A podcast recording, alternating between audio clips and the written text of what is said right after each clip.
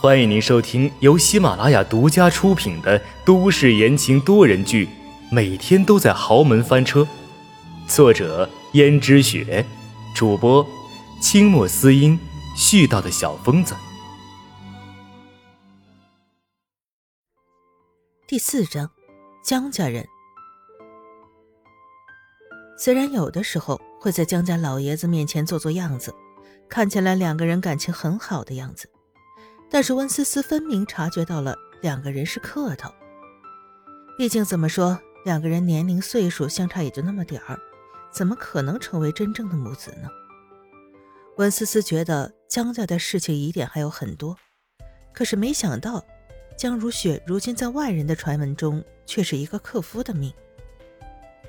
似乎因为江如雪跟江振东结婚不到三年的时间，江振东居然就死了。至于怎么死的，除了江家的人，似乎都不得而知。温思思曾经尝试过探子探查江振东到底是怎么死的，但是都没有结果。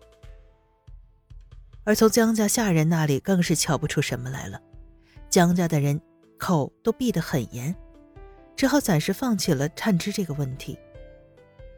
至于江家老爷子，为人处事十分刚正。但是对江家的人也十分不留情面，从江逸轩和他的小情人不能修成正果就可以看出来。至于江如雪，据说家世背景也不错，但是相比江家却差了很多。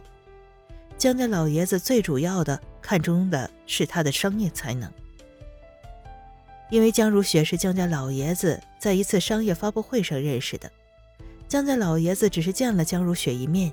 就被江如雪的能力深深的吸引了，后面就想尽办法让江振东娶了江如雪，而江如雪嫁进江家之后，果然不负盛望，开始处理起江家的产业来。当然，江家老爷子也并不担心江如雪会对江家的产业有什么其他的想法，毕竟江如雪已经嫁给了江振东了。直到现在，江振东早就已经不在了。江如雪也一个人把比自己小不了多少的江逸轩给抚养长大，而且从来没有过再嫁的想法。现在江如雪年纪已经不小了，所以就安安心心的一直捡着自己这个便宜儿子。更何况江如雪自己是没有孩子的，将来她还不是得靠着江逸轩吗？但是很显然，江逸轩也没有什么经商的才能。虽然他对江家的老爷子表现得十分恭顺，但是让他处理一个公司的事情，江逸轩确实不怎么行。可是江如雪这么多年以来一直强迫他学习管理公司，效果是有一点，毕竟江逸轩又不是什么蠢材。但是江逸轩并不在这种事情上下功夫，无论江如雪说他多少次都没用。至于那个阎洛北，温思思也是才接触到的。所以根本不知道是怎么回事不过他却从下人的口中挖到了一点风声。本来下人也是守口如瓶，问什么也不知道。但是刚好有一个在江家已经做了十年的下人来给他送晚餐，温思思便给了他一个顺水人情。看见那个下人似乎工作时受了伤，于是就把自己随身带的药给了那个人。那人觉得温思思并不是什么坏人。也没有摆少奶奶的谱，所以也就隐晦地透露给了温思思一些关于阎洛北的个人信息。原来阎洛北是江家老爷子的私生子，温思思觉得惊讶。不是说江家老爷子这个人为人十分刚正，对江家的儿女要求都很高吗？为什么他自己会有一个私生子呢？既然是私生子，那他的母亲又是谁？温思思对阎洛北产生了极大的好奇，毕竟江家的人他都了解的差不多了，就差一个阎洛北了。而且，既然阎洛北既然是江家老爷子的私生子，都已经回到江家了，为什么还姓阎不姓江呢？而且想到江老爷子对阎洛北很好的样子，温思思也觉得奇怪。就算是个私生子，江家老爷子也是你父亲。怎么对江家老爷子那个态度，而江家老爷子还那么奉承他呢？这并不像一对父子应有的样子呀！温思思想到这一切的一切，再一次深吸了口气，想着现在江玉轩肯定出门跟他的小情人约会去了，就跑到江玉轩的房间里去。江玉轩看起来气质十分的儒雅，房间也收拾得整整齐齐。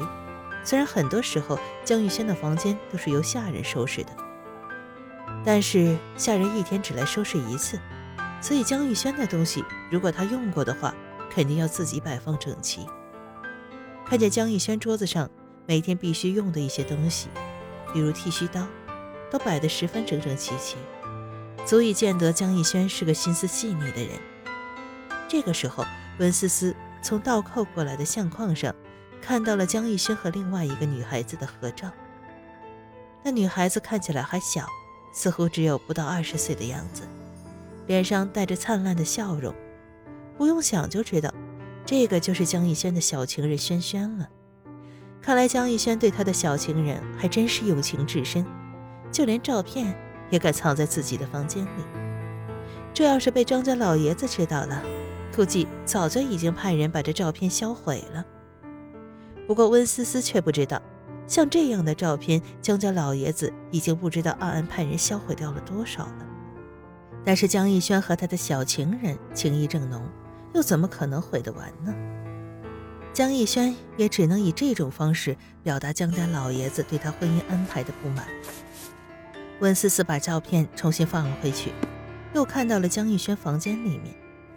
江玉轩的房间里面，除了一些书，那就是一些可能关于江氏集团的资料。温思思随手拿起桌上的资料看了起来。江氏集团成立在十几年前，而且是江老爷子白手起家的。江老爷子手段十分高明，不然的话也不会在十几年的时间就将江家的产业经营成这个样子。然后就是一些曾经过去的。客户所签署的合同，现在合同已经失效了，不知道江逸轩拿回来是要做什么。不过肯定是关于公司上面的事情。就在温思思看得入神的时候，有一个声音打断了温思思，道：“吃媳妇儿，你在看什么呀？”温思思一看，竟然是阎洛北那张欠扁的脸。温思思道：“没看什么，我来收拾收拾房间。”不行吗？阎洛北挑了挑眉，说道：“吃媳妇儿，没想到你这么贤惠勤快。